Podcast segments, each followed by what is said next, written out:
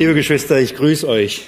Ich grüße. Normalerweise, wenn ich so einen Gottesdienst erlebe als Prediger, sitze ich da und gucke auf die Uhr und denke, oh Mann, ich, meine Zeit schrumpft und ich habe ja immer weniger, immer weniger. Und normalerweise beginnt in mir das Fleisch, sich etwas aufzuregen.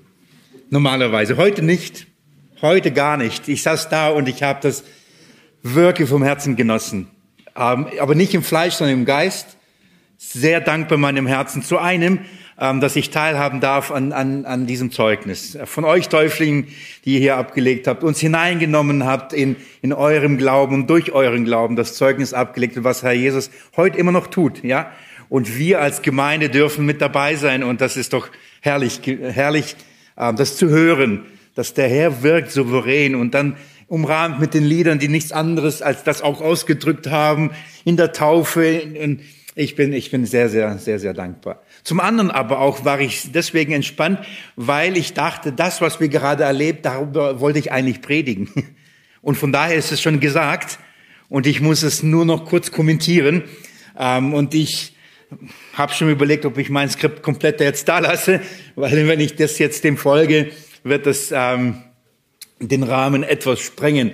Und ich, ich ähm, habe gedacht, das ist eigentlich wirklich gut, dass ich dann euch in einen Text heute hineinnehme, der letztendlich das beschreibt und das darüber spricht, was wir heute, auch heute, 2000 Jahre, knapp 2000 Jahre später, nach diesem Ereignis, das wir uns gleich gemeinsam anschauen, ähm, auch selbst mit in gewisser Weise erleben dürfen. Von daher ähm, bin ich, bin ich erstaunlicherweise entspannt.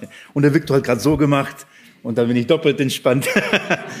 Von daher, lasst uns doch das aufschlagen, was uns gemeinsam an diesem Ort verbindet, das aufschlagen, was uns gemeinsam das lehrt, was wir glauben und ähm, was uns gemeinsam zu dem führt, an den wir brauchen, zu unserem Herrn Jesus Christus. Lass uns sein Wort aufschlagen, zwar in der Apostelgeschichte heute, in der Apostelgeschichte, Kapitel 8. Nach der letzten Predigt hat man mich gebeten, doch bei der Taufgottesdienst über eine Taufe zu predigen. Und dann möchte ich heute jetzt auch ganz kurz ein Zeugnis ablegen. Und ich habe das ähm, gehört und dann hat sich in mir das Fleisch schon auch ein bisschen aufgeregt.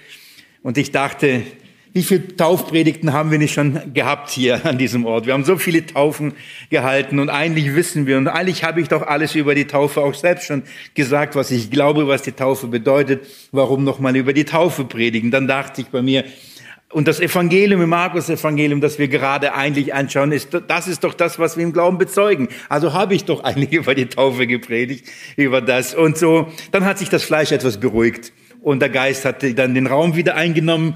Und äh, in, der, in den letzten zwei Bibelstunden, als wir im zweiten Petrusbrief waren, dann wurde es mir nochmal so deutlich, dass mein Dienst darin ja nicht ist, noch was Neues über die Taufe zu sagen, sondern euch daran zu erinnern und es zu wiederholen. Und dachte ich, Willi, ist okay, ist okay, auch wieder über eine Taufe zu predigen. Aber der Herr führte mich zu einem Text, der zwar über die Taufe spricht ähm, äh, und in der eine Taufe vorkommt, aber wir eben beim Evangelium bleiben. Und da führte mich auch das in, im letzten Seminar und äh, mich, machte mich auf diesen Text aufmerksam. Und ich dachte, ich bringe euch heute diesen Text mit Apostelgeschichte Kapitel 8, die Verse 26 bis 40. Ähm, und wie gesagt, dieser Text, ich weiß, warum der Geist mich zu diesem Text geführt hat, denn er drückt in gewisser Weise das aus, was wir heute hier erleben. Und ich lese euch ab Vers 26. Seid ihr schon zu müde zum Auf- und Absitzen? Nein, wer es kann, vielleicht stehen wir noch dazu. Wir gewöhnen uns das gerade an in der Gemeinde, wenn wir das Wort Gottes lesen, dass wir dazu aufstehen und wenn wir darüber beten, dass wir das in dieser bewussten, ehrfurchtvollen Haltung tun. Ab Vers 26. Ein Engel des Herrn aber redete zu Philippus und sprach, steh auf und geh nach Süden auf dem Weg, der von Jerusalem nach Gaza hinabführt. Der ist öde. Und er stand auf und ging hin. Und siehe, ein Äthiopier, ein Kämmerer, ein Gewaltiger, der Kandake, der Königin der Äthiopier, der über ihren ganzen Schatz gesetzt war, war gekommen, um zu Jerusalem anzubeten. Und er war auf der Rückreise und saß auf seinem Wagen und las den Propheten Jesaja. Der Geist aber sprach zum Philippus, tritt hinzu und schließe dich diesem Wagen an. Philippus aber lief hinzu und hörte in den Propheten Jesaja lesen und sprach, verstehst du, was du da liest? Er aber sprach, wie könnte ich denn verstehen, wenn, wenn nicht jemand mich anleitet? Und er bat den Philippus, dass er aufsteige und sich zu ihm setze. Die Schriftstelle, der Schrift aber, die er las, war diese. Er wurde wie ein Schaf zur Schlachtung geführt und wie ein Lamm stumm ist er vor, dem, vor seinem Scherer. So tut er seinen Mund nicht auf. In seiner Erniedrigung wurde sein Gericht weggenommen. Wer aber wird sein Geschlecht beschreiben? Denn sein Leben wird er von der, wird, wird von der Erde weggenommen. Der Kämmerer aber antwortete dem Philippus und sprach, ich bitte dich, von wem sagt er, der Prophet dies? Von sich selbst oder von einem anderen? Philippus aber tat seinen Mund auf und fing mit dieser Schriftstelle an und verkündigte ihm das Evangelium von Jesus. Als sie aber auf dem Weg fortzogen, kamen sie an ein Wasser. Und der Kämmerer spricht, siehe, da ist Wasser, was hindert mich getauft zu werden? Und Philippus aber sprach zu ihm, wenn du von ganzem Herzen glaubst, ist es erlaubt. Er beantwortete und sprach, ich glaube, dass Jesus Christus der Sohn Gottes ist. Und sie stiegen beide in das Wasser hinab, sowohl Philippus auch aus der Kämmerer, und er taufte ihn. Als sie aber aus dem Wasser hinaufstiegen, entrückte der Geist des Herrn in Philippus, und der Kämmerer sah ihn nicht mehr, und er zog seinen Weg mit Freuden. Philippus aber fand sich zu Aschert, und er zog hindurch und verkündigte das Evangelium allen Städten, bis nach Caesarea kam. Ich bete. Jesus, danke für dieses Wort, danke für dieses Zeugnis, danke für dieses Ereignis, das wir heute miteinander feiern dürfen und jetzt von deinem Wort her bedenken und von deinem Wort her verstehen oder ja, mit Freuden aufnehmen wollen. Jesus, ich danke dir, dass du unter uns bist, dass du wirkst, auch dass du redest. Und so bitte ich dich um deine Vollmacht für die Verkündigung deines Wortes in deinem Namen, Jesus. Amen. Und dürft euch hinsetzen. Die Bibel aufgeschlagen haben, noch in Apostelgeschichte. Liebe Geschwister, diese Verse sind voller herrlicher Wahrheit. Diese, in diesen Versen steckt so viel Erkenntnis, so viel Verständnis, so viel Inhalt von, von, von dem, was wir heute erlebt, erlebt haben oder erleben und grundsätzlich eigentlich, was das Evangelium betrifft. Es gibt für mich persönlich, nicht nur in der Apostelgeschichte, kaum einen herrlich, herr, herrlicheren Text, vielleicht für diesen Augenblick, aber als diesen. Es gibt einen, einen Text, der mich sehr geprägt hat im Verständnis des Evangeliums und wie man die Bibel liest und sie auslegt. Und den habe ich so oft in dieser Gemeinde schon zitiert und darüber gesprochen. Das ist Lukas 24. Das ist die Geschichte äh, von den Emmaus-Jüngern. Das ist für mich ein sehr prägender und sehr wichtiger Text, der uns vieles über das Verständnis des Evangeliums und wie Menschen darin hineingenommen werden, uns lehrt. Dieser Text ist für mich mindestens genauso wichtig und prägend und entscheidend zum Verständnis. Nur habe ich ihn nicht so oft zitiert und nicht so oft darüber gepredigt. Es wird Zeit, äh, das nachzuholen. Aber wirklich ein sehr, sehr äh, herrlicher, ein sehr tiefer und lehrreicher Text. Und es gibt viele Aspekte, auf die man hier eingeht. Und, und ich weiß, dass ich jetzt nicht alles und nicht über alles und nicht, ja, auslegen und euch darreichen kann, aber etwas, etwas davon. Ich will euch da bisschen hineinnehmen, dass wir von dieser Herrlichkeit äh, sehen können. Lass mich, oder liest man die Apostelgeschichte, so, liest man die Apostelgeschichte von vorne bis hinten und aufmerksam und vielleicht sogar mehrmals, wird etwas auffallen, dass die Taufe in der Urgemeinde einen, einen wesentlichen Beitrag oder einen wesentlichen Bestandteil der, der, der Gläubigen war. Es gab, nach meinem Verständnis, keinen Gläubigen in der Apostelgeschichte, der nicht getauft war. Das heißt, der Glaube und der Taufe ist, äh, ist in der Apostelgeschichte oder so wie uns die Apostelgeschichte es überliefert, gehörten, gehörten zusammen. Es, dazwischen kam, gab es keine langen Zeiträume, es gab keine Unterweisung erst, kein Bewähren, kein Prüfen, kein ähm, Heiligen und besser werden und weniger Sünden haben und dann Taufunterricht empfangen und was weiß ich. Und dann kommt man zum Punkt, und jetzt kannst du dich taufen lassen sondern in, in die Apostelgeschichte berichtet, wenn Menschen zum Glauben kamen, dann wurden sie getauft und wurden in Leib Christi hinzugefügt. Und die Gemeinde Gottes, äh, Gottes wuchs und die Gemeinde Jesu breitete sich aus und das Wort breitete sich aus. Das geschah deswegen, weil die Apostel Jesu gehorsam waren. In diesem Punkt waren sie ihm sehr gehorsam und taten das, was er ihnen an den, ähm, beauftragt hat. Er gab ihnen den Auftrag, als er sie aussandte und sagte, geht hin und macht alle Nationen zu Jüngern. Das ist der große Auftrag. Bekannt als der große Missionsbefehl Matthäus 28. Ich bin mir sicher, ihr kennt das und ihr habt all die Worte schon im, im, im, im Kopf oder Hinterkopf, von, dem, von denen ich rede.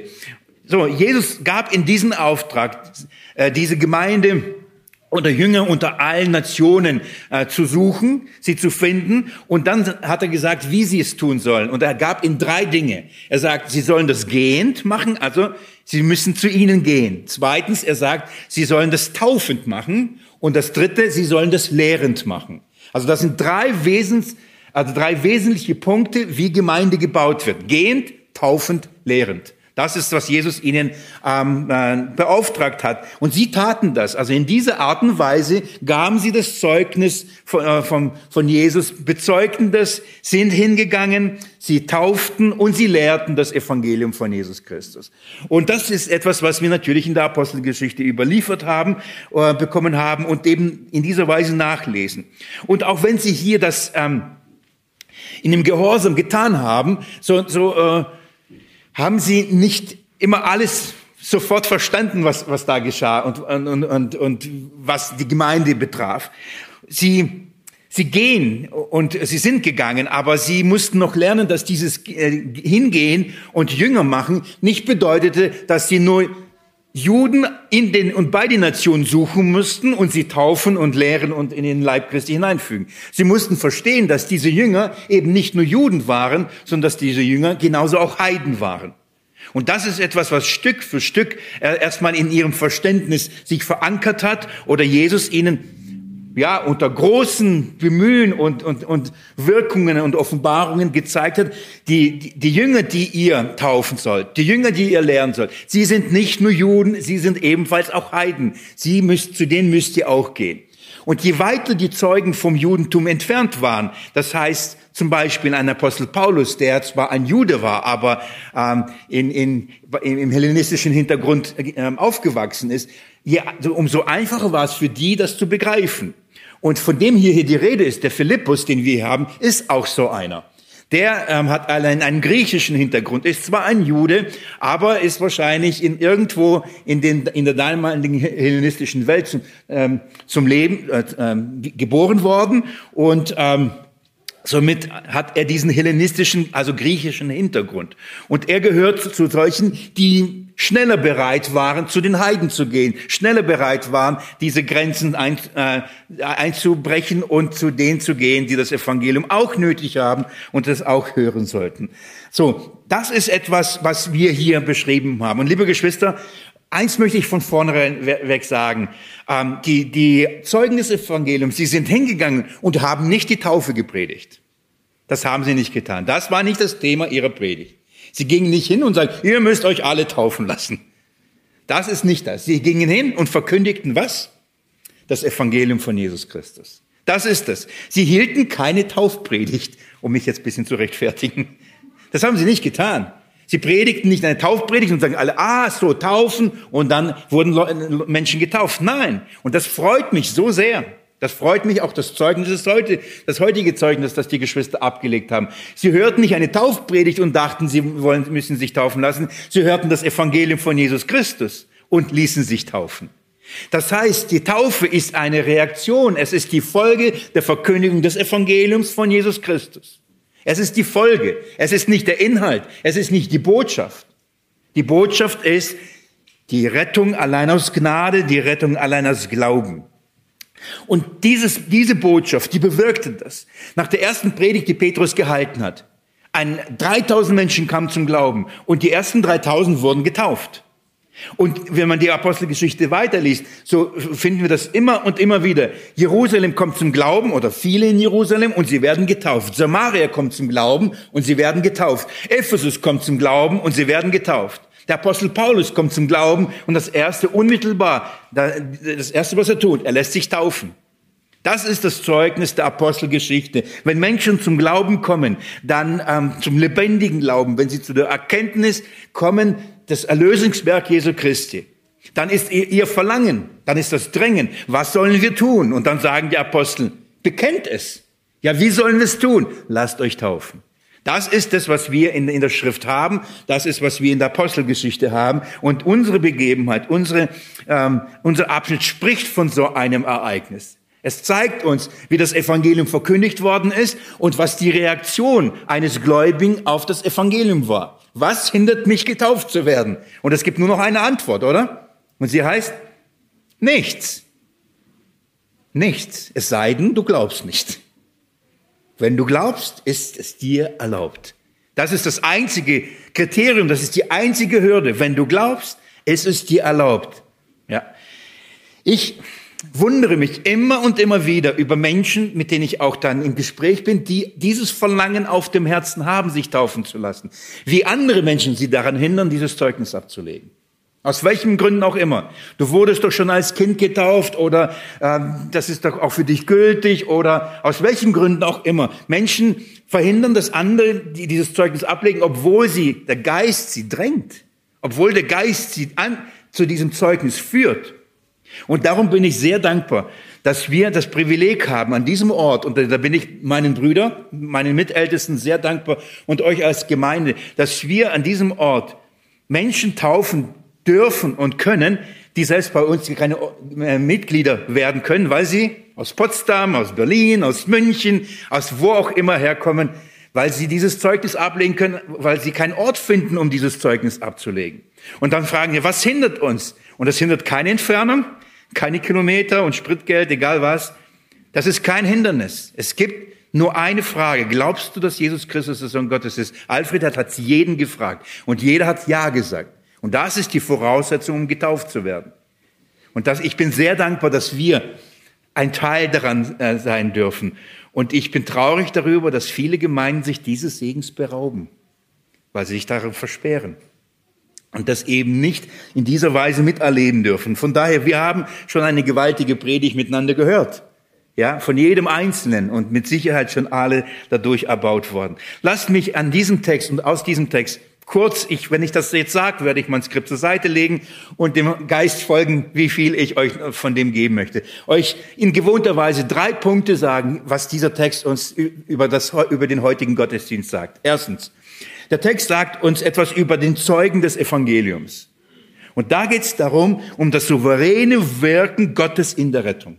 Das sind die ersten Verse, die ich euch ganz kurz zeigen werde. Hier geht es um den Zeugen und wie Gott souverän die Menschen vorbereitet, nicht nur die Zeugen, natürlich auch den Hörenden schon weit voraus vorbereitet, dass dieses Zeugnis geschehen kann. Da ist das da ist Gott der, die treibende Kraft und da ist Gott der Souveräne, der darin wirkt. Aber er wirkt nicht nur souverän in der Vorarbeit, in, dass die Menschen zum Glauben kommen, auch nicht nur in dem Zeugnis selbst.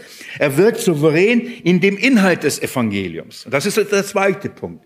Das, die Schrift zeigt uns auf, was ist das Werkzeug und was ist der Inhalt, durch das Menschen zum Glauben kommen und dann das Verlangen haben, getauft zu werden. Und hier ist die Rede vom Wort Gottes, von dem prophetischen Wort Gottes, das Gott ähm, schon vor grundlegender Welt ge geplant, gefasst und hat aufschreiben lassen in den Propheten und uns sagt, was der Inhalt, was ist die Botschaft. Es ist also der, wir haben nicht nur den Zeugen des Evangeliums, wir haben hier auch den Inhalt des Evangeliums, durch das die Menschen zum Glauben kommen in diesem Text. Und als letztes haben wir das Zeugnis des Evangeliums. Das heißt, hier ist das gottgewollte Zeugnis, dass Gott auch selbst auf eine wunderbare Art und Weise, ich werde es gleich kurz zeigen, es sogar vorbereitet, dass die Menschen dieses Zeugnis ablegen können im Wasser, in der Taufe. So, diese drei Punkte, der Zeuge, der Inhalt und äh, das Zeugnis. Und damit schalte ich es aus, tue es beiseite, nimm das Wort und gebe euch in ein paar Minuten das mit, ähm, was ähm, vielleicht wichtig wäre.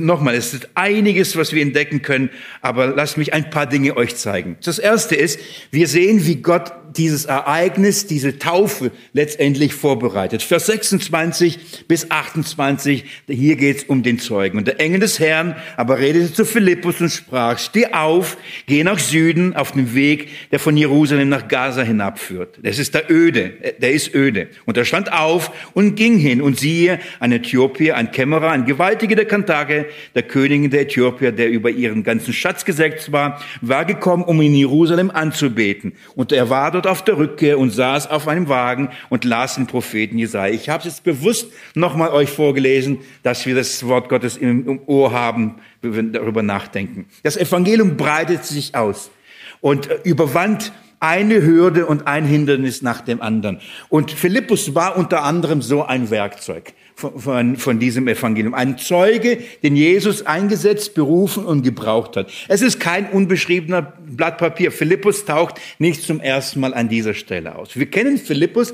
aus der Apostelgeschichte 6 eigentlich. Er ist einer der sieben Diakone, die berufen worden sind, eingesetzt worden sind, weil die hellenistischen Witwen in Jerusalem übergangen worden sind.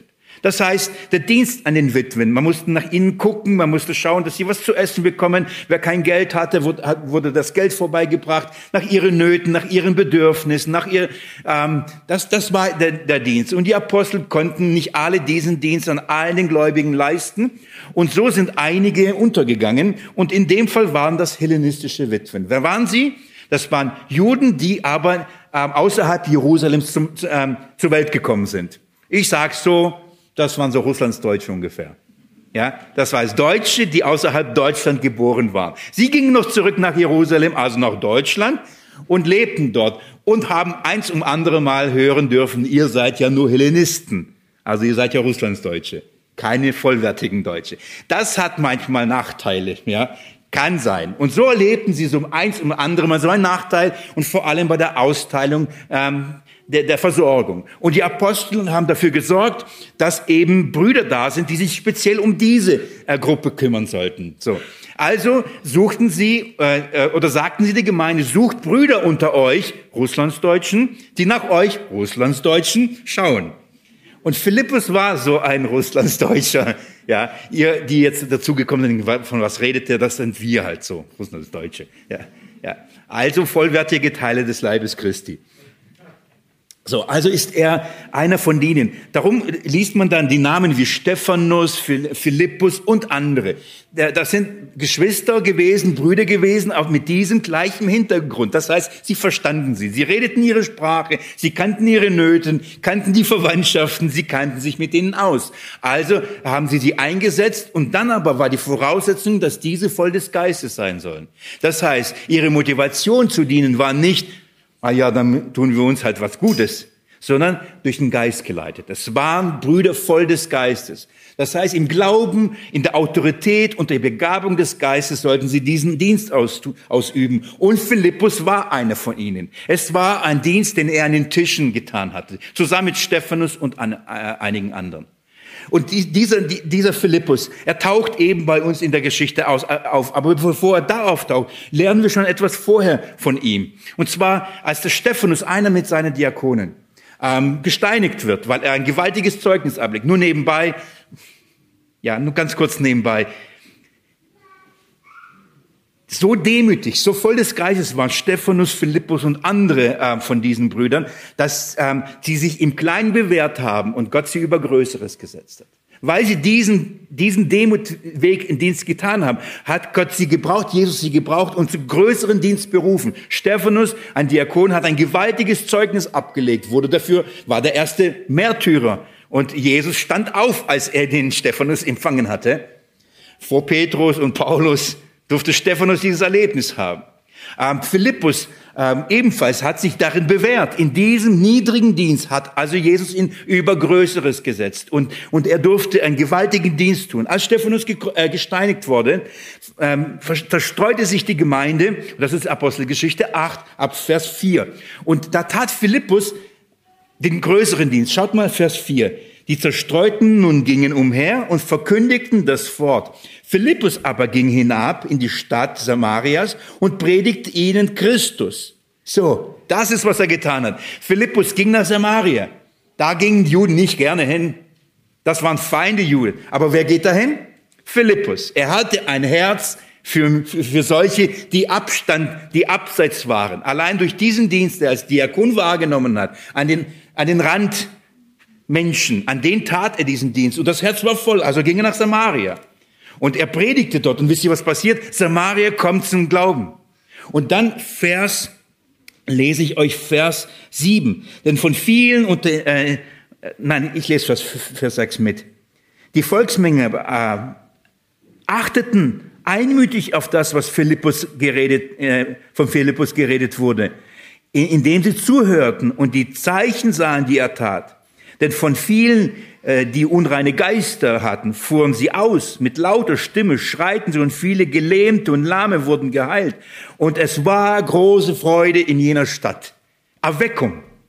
Mit, mit, mit Macht und Kraft stellte sich Jesus zu dem Dienst des Philippus. Und der war kein Apostel. Und es geschahen Zeichen, Wundern, die bestätigen, das Evangelium ist Gottes Kraft und ist stärker als jede Macht, jede Dämon, jede Religion. Wie herrlich ist das? Und dann passiert äh, Vers 12. Als sie aber dem Philippus glaubten, der das Evangelium vom Reich Gottes und den Namen Jesu verkündigte, es wird immer gesagt, was er gesagt hat. Er redete von Jesus. Schaut mal, was sie getan haben. Ließen sie sich taufen. Das ist ihre Reaktion. Genau das gleiche wie in Jerusalem, so auch in Samaria. Je, Philippus verkündigt Jesus und die Folge ist, die lassen sich taufen. Dass da solche dabei waren, die nicht wirklich das verstanden haben, die aus falschen Motiven sich haben, haben taufen lassen, macht, machen die nächsten Versen deutlich. Da taucht ein Simon auf. Es war ein Zauberer. Und als er merkte, was für eine Kraft, was für eine Macht und vor allem, was für ein Profit dahinter stecken könnte, ließ er sich auch taufen. Und dann kommen die Apostel und es wird offenbart und wir bekommen ein Zeugnis von solchen, die sich haben zwar taufen lassen, aber nicht wirklich an Jesus geglaubt haben. Gibt's viele. Aber jetzt haben wir in unserem Abschnitt einen, Beweis oder ein, eine, ein, ein Ereignis, das zeigt uns, es haben sich aber auch taufen lassen. Diejenigen, denen ging es nicht ums Geld, die hatten genug. Sie, ihnen ging es wirklich um den Glauben an Jesus Christus. Und hier haben wir so ein Beispiel eines echten Glaubens, eines wahren Glaubens. Und da, dafür ist, steht hier der Kämmerer aus Äthiopien. Und der Simon, der Zauberer, dann in, in Versen vorher, da ist ein Beispiel für einen nicht echten Glauben. Zwar beide ließen sich taufen, aber die aus verschiedenen Motiven, aus falschen Gründen haben sich taufen lassen. Das ist so ein bisschen unser berühmter Kontext, den wir immer beachten müssen, wenn wir die, die Schrift lesen. Und das ist Philippus. Philippus ist also einer, und das ist jetzt wichtig, den Samaria war und eine Riesenerweckung bekommen hatte. Und auf einmal taucht ein Engel auf und sagt, geh. Und wohin sollte er gehen? Mach dich auf die Straße, die öde ist. Ganz ehrlich, wenn du gerade mitten in einer Erweckungsbewegung steckst, Menschen kommen zum Glauben, vieles passiert. Also wenn Jesus mir jetzt sagen will, geh jetzt auf eine öde Straße, würde ich sagen, aber es ist gerade so schön, guck mal, wie viele Leute da sind. Wir haben gerade so ein Zeugnis und das, oh Jesus, jetzt muss ich gehen und sag, geh. Versteht ihr, was ich meine? Und dann noch eine öde Straße. Das heißt nicht nur öde von der Landschaft, sondern eine Wüstenstraße. Da, da ist nicht viel Bevölkerung. Diese Straße ging oben in dem Fall von Samaria, ging dann äh, in Jerusalem vorbei, Gazastreifen und ging bis hin nach Ägypten, auf dem Weg eben nach Äthiopien dann, nämlich Afrika. Eine diese Straße, die und an, an, an, an, am Rand dieser Straße gab es zwar hier und da gab es Bevölkerung und Dinge, bestimmte Dinge, aber eigentlich war das eine Wüstenstraße. Und jetzt sollte Philippus mitten aus dieser, aus diesem großen Wirken Gottes Jesu unter den Menschen, das Zeugnis der Taufe, gewaltige Dinge geschehen, muss er jetzt auf eine öde Straße. Und Philippus sagt, Herr Jesus, nee, nee, will ich nicht, will ich bleiben. Zelte bauen, Gemeinde gründen, unterrichten, lehren, mussten ja gestärkt werden alle. Jesus sagt, nein, du musst gehen. Immer wie das Gleiche, was übrigens bei Jesus war. Wir würden bleiben, jetzt würden wir starten, richtig? Jetzt würden wir das machen, was wir alle machen wollen, alle zusammen am besten. Und Jesus sagt, nein, Philippus, du musst gehen. Wie öde die Straße auch war, wie leer und wüsten sie auch war, Philippus macht sich auf den Weg und das ist gut so. Er ist da gehorsam und macht sich auf den Weg. Und äh, Vers 27 heißt es, und er stand auf und ging hin. Wie wichtig dieses Ereignis war, wie entscheidend das halsgeschichtlich war, wird deutlich, dass ein Engel kommen musste, um Philippus da rauszuholen. Es zeigt nicht nur, Jesus dachte, okay, wenn ein Engel nicht kommt, wird Philippus nicht gehen. Ich glaube weniger, sondern da, wo heilsgeschichtlich wichtige Ereignisse stattfanden, das heißt Grenzen eingebrochen worden sind und das Evangelium von Juden hinaus in die Welt hinausgetragen wurde, kamen Engel, um, um diesem Ereignis beizuwohnen. Warum? Denn das sind dienstbare Geister für die Gläubigen. Es, es markierte, hier wird etwas sehr Wichtiges passieren. Philippus, du musst gehen. War bei Petrus ebenfalls, als er zu, zu dem Cornelius musste, kam ein Engel, sagt Cornelius, hol den Petrus. Immer wieder tauchen Engel dort auf, wo, wo es heißt, jetzt passt auf, jetzt geschieht heilsgeschichtlich ein Wendepunkt. Hier werden Grenzen durchbrochen. Hier geschieht etwas Entscheidendes, ja, Wichtiges. Und so wird Philippus für diesen Dienst vorbereitet. Er geht, er macht sich auf den Weg und ist unterwegs. Und ich kann mir vorstellen, unterwegs denkt er, was soll ich hier, oder? Die Straße ist öde. Dieser Dienst ist öde. Da waren Menschen, hier ist niemand. Was, was soll ich hier tun? Was, wieso soll ich mich auf den Weg machen? Rechts Wüste, links Wüste, da Kaktus, da Stein. Was soll ich hier machen? Wieso schickt Jesus ihn hierher? Ihr kennt solche Wege, oder? Jesus holt uns raus und dann fragen wir Fragen zu stellen. Was soll das? Das passt ja gar nicht. Das ist ja. Aber dann passiert Vers 27. Und siehe, ein wichtiger Ausdruck. Das heißt voller Überraschung. Erstaunen. Hier geschieht auf einmal etwas Erstaunliches. Und Philippus, und sie, er sieht etwas. Und er sieht nicht nur ähm, einen Mann, er sieht eine, eine ganze Ex äh, Eskorte. Denn da sieht er einen Äthiopier und dieser Mann war ein ho hoher Beamter. Er war der Finanzchef eines ganzen Kontinents im Prinzip, eines Landes Äthiopiens. Finanzminister, der Oberste, der das, den ganzen Schatz einer Königin verwaltet hat. Versteht ihr? Er ritt nicht auf einem Esel oder ging nicht mit einem Rucksack. Er war mit einer ganzen Eskorte dabei. Da waren Soldaten dabei, da waren Pfleger dabei, da waren diese Klimaanlage dabei, da, da war alles Mögliche dabei. Also es waren, da waren viele Menschen unterwegs. Und auf einmal auf dieser öden Straße, das hätte Philipp, äh, Philipp, äh, Philippus, Philipp, hätte sich am wenigsten das erwartet, das da zu sehen. Aber er sieht es und es ist ganz erstaunlich. Herr, was machen die jetzt hier? Philippus ist unterwegs.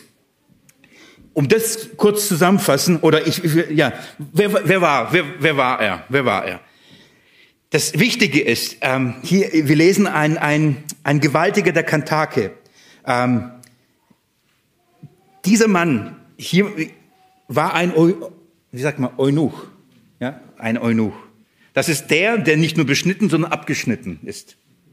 Ein dürrer Baum heißt in der Schrift. Ja, einer, warum? Er, er war ein, ein Beamter, ein Farbiger, das aus Äthiopien, und ähm, äh, er diente dieser Königin. Und diese Königin, und deswegen vermuten manche, dass, dass das was mit Reinheit zu tun hat, dass er eben so beschnitten oder kastriert wurde. Ich sag's, wie es ist.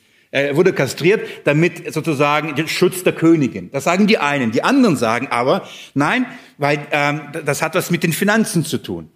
Weil er an den Finanzen verwaltete und wenn er kastriert war, hatte er keine Familie, also hatte kein Anliegen, das Geld beiseite zu schaffen und für seine Familie das beiseite zu schaffen. Diese zwei Theorien gibt's. Für uns ist nicht wichtig, warum er kastriert wurde. Für uns ist wichtig, dass es war. Das ist für uns sehr entscheidend, dass wir das wissen, damit wir diese Geschichte überhaupt verstehen. Um was, um was geht's hier? Diese Königin, die Kandake, das ist nicht ihr Name. Übrigens, das, das ist eine Bezeichnung. Die Äthiopier hatten einen König, einen König. Und diesen vergötterten sie so sehr, sie sagten, er ist Gott, der ist ein, ein Kind der Sonne, haben sie gesagt. Und er war so göttlich, er dürfte an diesem Leben nicht teilhaben. So, er durfte nicht mal regieren, so göttlich war er. Sonst würde er sich mit dieser Welt ver vermischen und verunreinigen. Also durfte nichts machen. Das war sein Job, nichts tun. Und wer hatte das Land dann regiert? Die Mutter. Und das ist diese Königin. Darum heißt sie die Königin Kandak. Das heißt, sie ist die Mutter des Sohnes Gottes. Hm. Daher kommt unser Äthiopier. Aber er, er kommt nach Jerusalem und, und, und sucht den wahren Gott. Ja? Woher weiß er das? Woher hat er von ihm gehört? Unter, unter der babylonischen Gefangenschaft sind einige Juden ins Land hinausgezogen, sind nicht alle zurückgekehrt und, und waren unter anderem einige dann auch in Afrika. Und so gab es da auch einige jüdische Sendungen. Bis heute kann man das sogar dort finden. So, nur das will ganz kurz einordnen. Für uns ist aber nicht entscheidend, dass er, dass er, äh, wie er und warum, äh, wie und warum er beschnitten war oder kastriert war, sondern dass es war. Das ist ein Schlüssel zum Verständnis dieses Abschnittes. Aber das Herrliche dabei ist, ist, was er da tut. Er, er ist, ähm, heißt es, der über den ganzen Schatz gesetzt gekommen war, um zu Jerusalem anzubeten. Er war, um in Jerusalem anzubeten. Also er ist gekommen nach Jerusalem, um den Gott Israel anzubeten.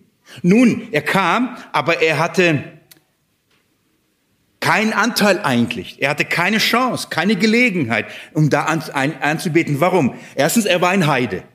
Und so höchstens durfte er in den Vorhof der Heiden bei dem Tempel hineinkommen.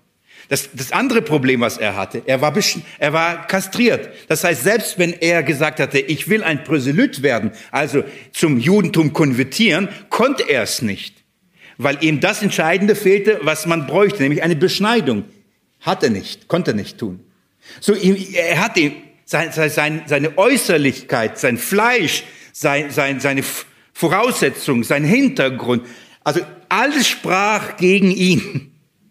So können wir zusammen. Alles sprach gegen ihn. Er hatte, obwohl er so eine Sehnsucht nach dem Gott Israels hatte, er sich sogar auf den Weg gemacht hat, dahin zu gehen. Er viel Geld hatte. Er konnte sich sogar eine Schriftrolle kaufen, eine der teuersten wahrscheinlich, Jesaja. Er, also er konnte finanziell das alles haben. Er, er, er hatte die politischen Möglichkeiten, nach Jerusalem zu reisen. Und trotzdem hatte er keine Chance, an diesem Gott Anteil zu haben. Wisst ihr, was im Epheser Kapitel 2 steht? Weil die aus den Nationen, die äh, an Fleisch unbeschnitten, ohne Christus keinen Anteil hatten. Sie haben keinen Anteil an den Bündnissen, keinen Anteil an den Segnungen, keinen Anteil an den Verheißungen. Das sind Nationen. Sie hatten keine Chance. Sie hatten keine Möglichkeit, an diesen Gott ähm, ranzukommen obwohl er sich hier auf den Weg gemacht hat. Also das ist äh, unser Eingangs, äh, ähm, Eingang in, in, in diese Geschichte. Und dann heißt es Vers 29. Und der Geist aber sprach zu Philippus, tritt zu und schließe äh, dich diesem Wagen an. Philippus aber lief hinzu und hörte ähm, in den Propheten Jesaja lesen und sprach, verstehst du auch, was du liest? So, Philippus macht sich auf den Weg, sieht, sieht das Ganze und dann sagt der Geist ihm, geh hin. Liebe Geschwister, wie herrlich ist das? Philippus dachte nicht, oh, oh, darf ich, muss ich, soll ich? Oh, wer wird mich empfangen? Das ist ja ein Hofbeamter. Komme ich an den Wachen überhaupt durch? Security.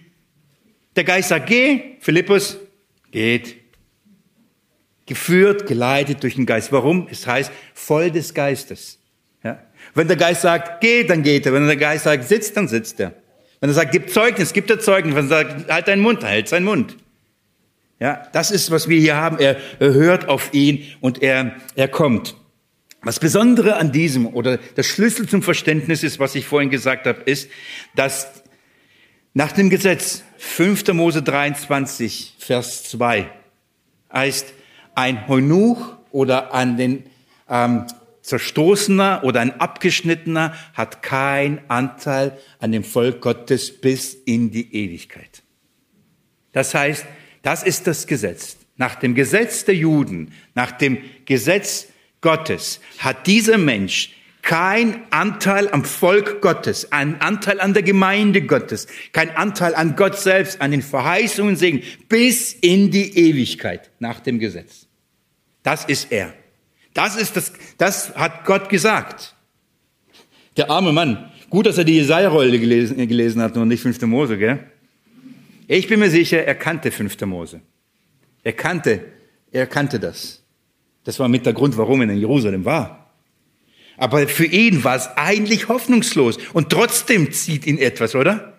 Trotzdem geht er, oder? Obwohl eigentlich weiß, ich habe keine Chance. So, schaut mal. Er nach dem Gesetz keine Chance. Aber Gott weiß, vor grundlegender Welt hat einen Plan. Vor grundlegender Welt hat einen Plan in seinem Sohn, die fern waren, nah sein sollten, die in Christus Anteil an Bündnissen, Verheißungen und zwar nicht nach dem Fleisch, sondern nach dem Geist. Das spielt die körperliche Voraussetzung keine Rolle. Das spielt das, das spielt das Geschlecht keine Rolle. Sondern allein aus Glauben an den Sohn Jesus Christus. Nicht aus dem Gesetz, sondern aus Gnade. Nicht aus Werken, sondern aus Glauben. Und das hat Gott vor Grundlegung der Welt schon geplant. Und schaut mal, als Philippus da diese Erweckung erlebt, sagt Gott, du musst gehen, Philippus. Ich habe noch weit Größeres vor als nur Samaria. Ich will dir zeigen, wer noch alles dazugehört zum Volk Gottes. Ich zeige dir, wen ich in den Leib hineinnehme. Ich zeige dir, wie groß das Evangelium ist. Wie herrlich das, die Gnade ist, wen das Evangelium alles mit hineinnimmt zu meinem Volk. Sogar die, die alle Voraussetzungen nach dem Fleisch verloren haben, die es nicht haben, auch die werde ich ziehen und sie werden mein Volk und ich werde ihr Gott sein.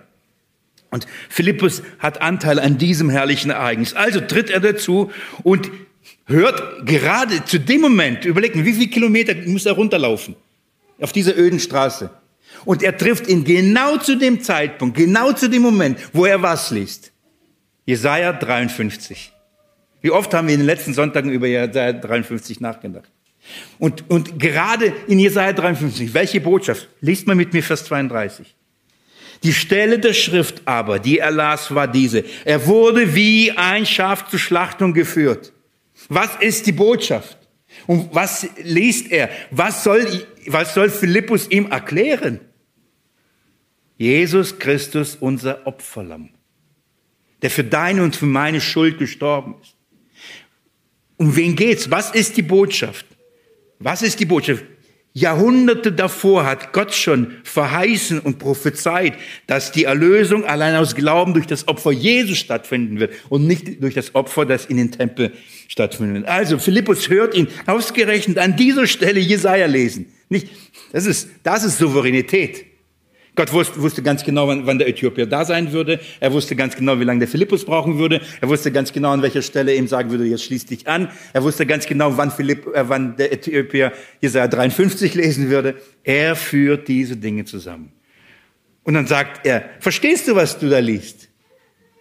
Schaut mal, er kommt nicht und sagt, kennst du Gott? Er kommt nicht, weißt du, es gibt eine Schriftrolle, kauf dir mal eine.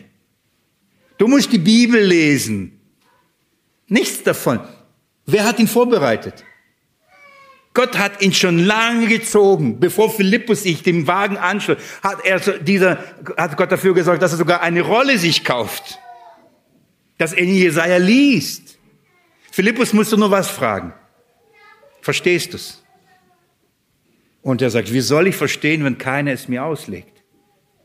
Ich will verstehen. Guck mal, Gott bereitet die Herzen der Menschen schon lange vor. Deswegen freute ich mich, das zu hören. Da bereitet der Herr das schon lange vor. Und da kommt ein Hunger nach dem Wort. Und die Frage ist nur, wer erklärt's mir? Wer erklärt's mir? Die, die, die, das Wunder ist nicht an dem Erklärer. Das Wunder ist, dass Gott so vorbereitet hat, den Hunger hineingesteckt hat und die Werkzeuge bereitstellt zur richtigen Zeit, am richtigen Ort. Das macht alles er. Wie herrlich ist dieses Zeugnis, das wir haben. Und dann, was ist die Botschaft? Jesus Christus. Er erklärt, also er liest Jesus Christus, also das Opferlamm, und dann heißt es, der seinen Mund nicht auftut. Versteht ihr, warum ich hätte heute genauso über Markus predigen können? Weil er allen Widerspruch gegen sich äh, äh, aushielt und seinen Mund nicht auftat was dir und mir zu rechtfertigen geworden. Das ist das, was der Äthiopier liest. Und dann sagt er, von wem redet er? Erklär es mir. Und Philippus sagt, ich erkläre es dir. Und dann heißt Vers 34, der Kämmerer beantwortete dem Philippus und sprach, ich bitte dich, von wem sagt der Prophet dies? Von sich selbst oder von einem anderen? Von wem redet er hier? Nicht, was bedeutet das? Ähm, wie ist das zu verstehen? Oder er fragt nicht nach Details und, und exegetischen Werkzeugen, was weiß ich. Er fragt, von wem ist hier die Rede? Und Philippus, und das ist so, ich liebe das, was hier steht. Philippus aber tat seinen Mund auf und fing an mit dieser Stelle an und verkündigte ihm das Evangelium von Jesus Christus. Schaut mal, der Mann liest, Gott bereitet ihn vor. Er kommt, liest das Alte Testament. Gott schickt Philippus und dann sagt er, von wem ist hier die Rede? Und das Philippus muss sagen, nur eins, von Jesus. So musst du Jesaja lesen. Christus zentriert. Evangeliumszentriert. Es geht um das Evangelium von Jesus Christus. Und er fing von dieser Stelle an. Das heißt, was hat er dann getan? Er blieb nicht bei dieser Stelle. Ich vermute, er hat mindestens drei Kapitel weitergelesen. Und als er drei Kapitel weitergelesen hat, das schlage ich euch nur kurz auf, liebe Geschwister, lasst mich wenigstens einmal blättern. Jesaja 56. Er muss nicht weiter rollen in seiner Rolle, nur drei für, für uns Kapitel. Jesaja 56 musste nur aufschlagen und ihm sagen, lies mal weiter, komm, lass uns ein bisschen weiterlesen. Weißt du, was dieses Erlösungswerk von Jesu bewirkt? Und ich, ich lese ab Vers 4 euch nur vor.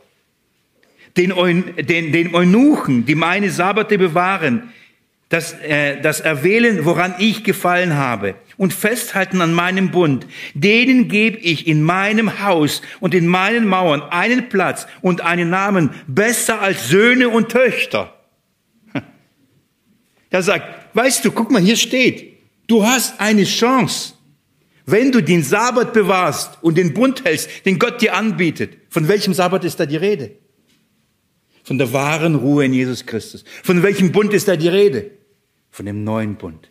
Wenn ein Nunuch das wählt, dann wird er einen Namen haben, der ist sogar besser als Söhne und Töchter. Könnt ihr euch vorstellen, was dieser Mann in dem Moment, wie es ihm in ihm vorging? Ich darf? Ja, du darfst. Ja, was hindert mich? Nichts. Ja, gar nichts. Soll ich irgendwas tun? Nein, gar nichts. Es ist alles vollbracht. Das Erlösungswerk ist vollbracht. Was Jesus getan hat, ist genug für dich, für all dein Fleisch, für all deine Begrenztheit, für all deine Schwierigkeit, für all deine Unzulänglichkeit. Es genügt. Es gibt dir die Chance, Anteil zu haben. Was für eine gute Nachricht hat dieser Mann auf diesem Weg gehört? Gehen wir zurück zur Apostelgeschichte, schnell. Er verkündigt ihm das Evangelium. Ich muss mich wirklich zurückhalten, um euch nicht alles zu sagen aber bei der anderen Gelegenheit. Vers 36. Als sie aber auf dem Weg vorzogen, kamen sie an ein Wasser. Und der Kämmerer spricht, siehe, da ist Wasser. Zum zweiten Mal taucht ein Siehe auf. Zum zweiten Mal eine Überraschung. Warum eine Überraschung? Auf welcher Straße sind sie unterwegs? Öde, Wüste. Oh, siehe, ein Tropfen. Oh, siehe, ein, eine Tränke. Eine Badewanne. Siehe, ein Wasser. Wie tief war das Wasser? Sie konnten hinabsteigen. Sie mussten sogar hinabsteigen, nicht hineingehen. Sie mussten rausgehen.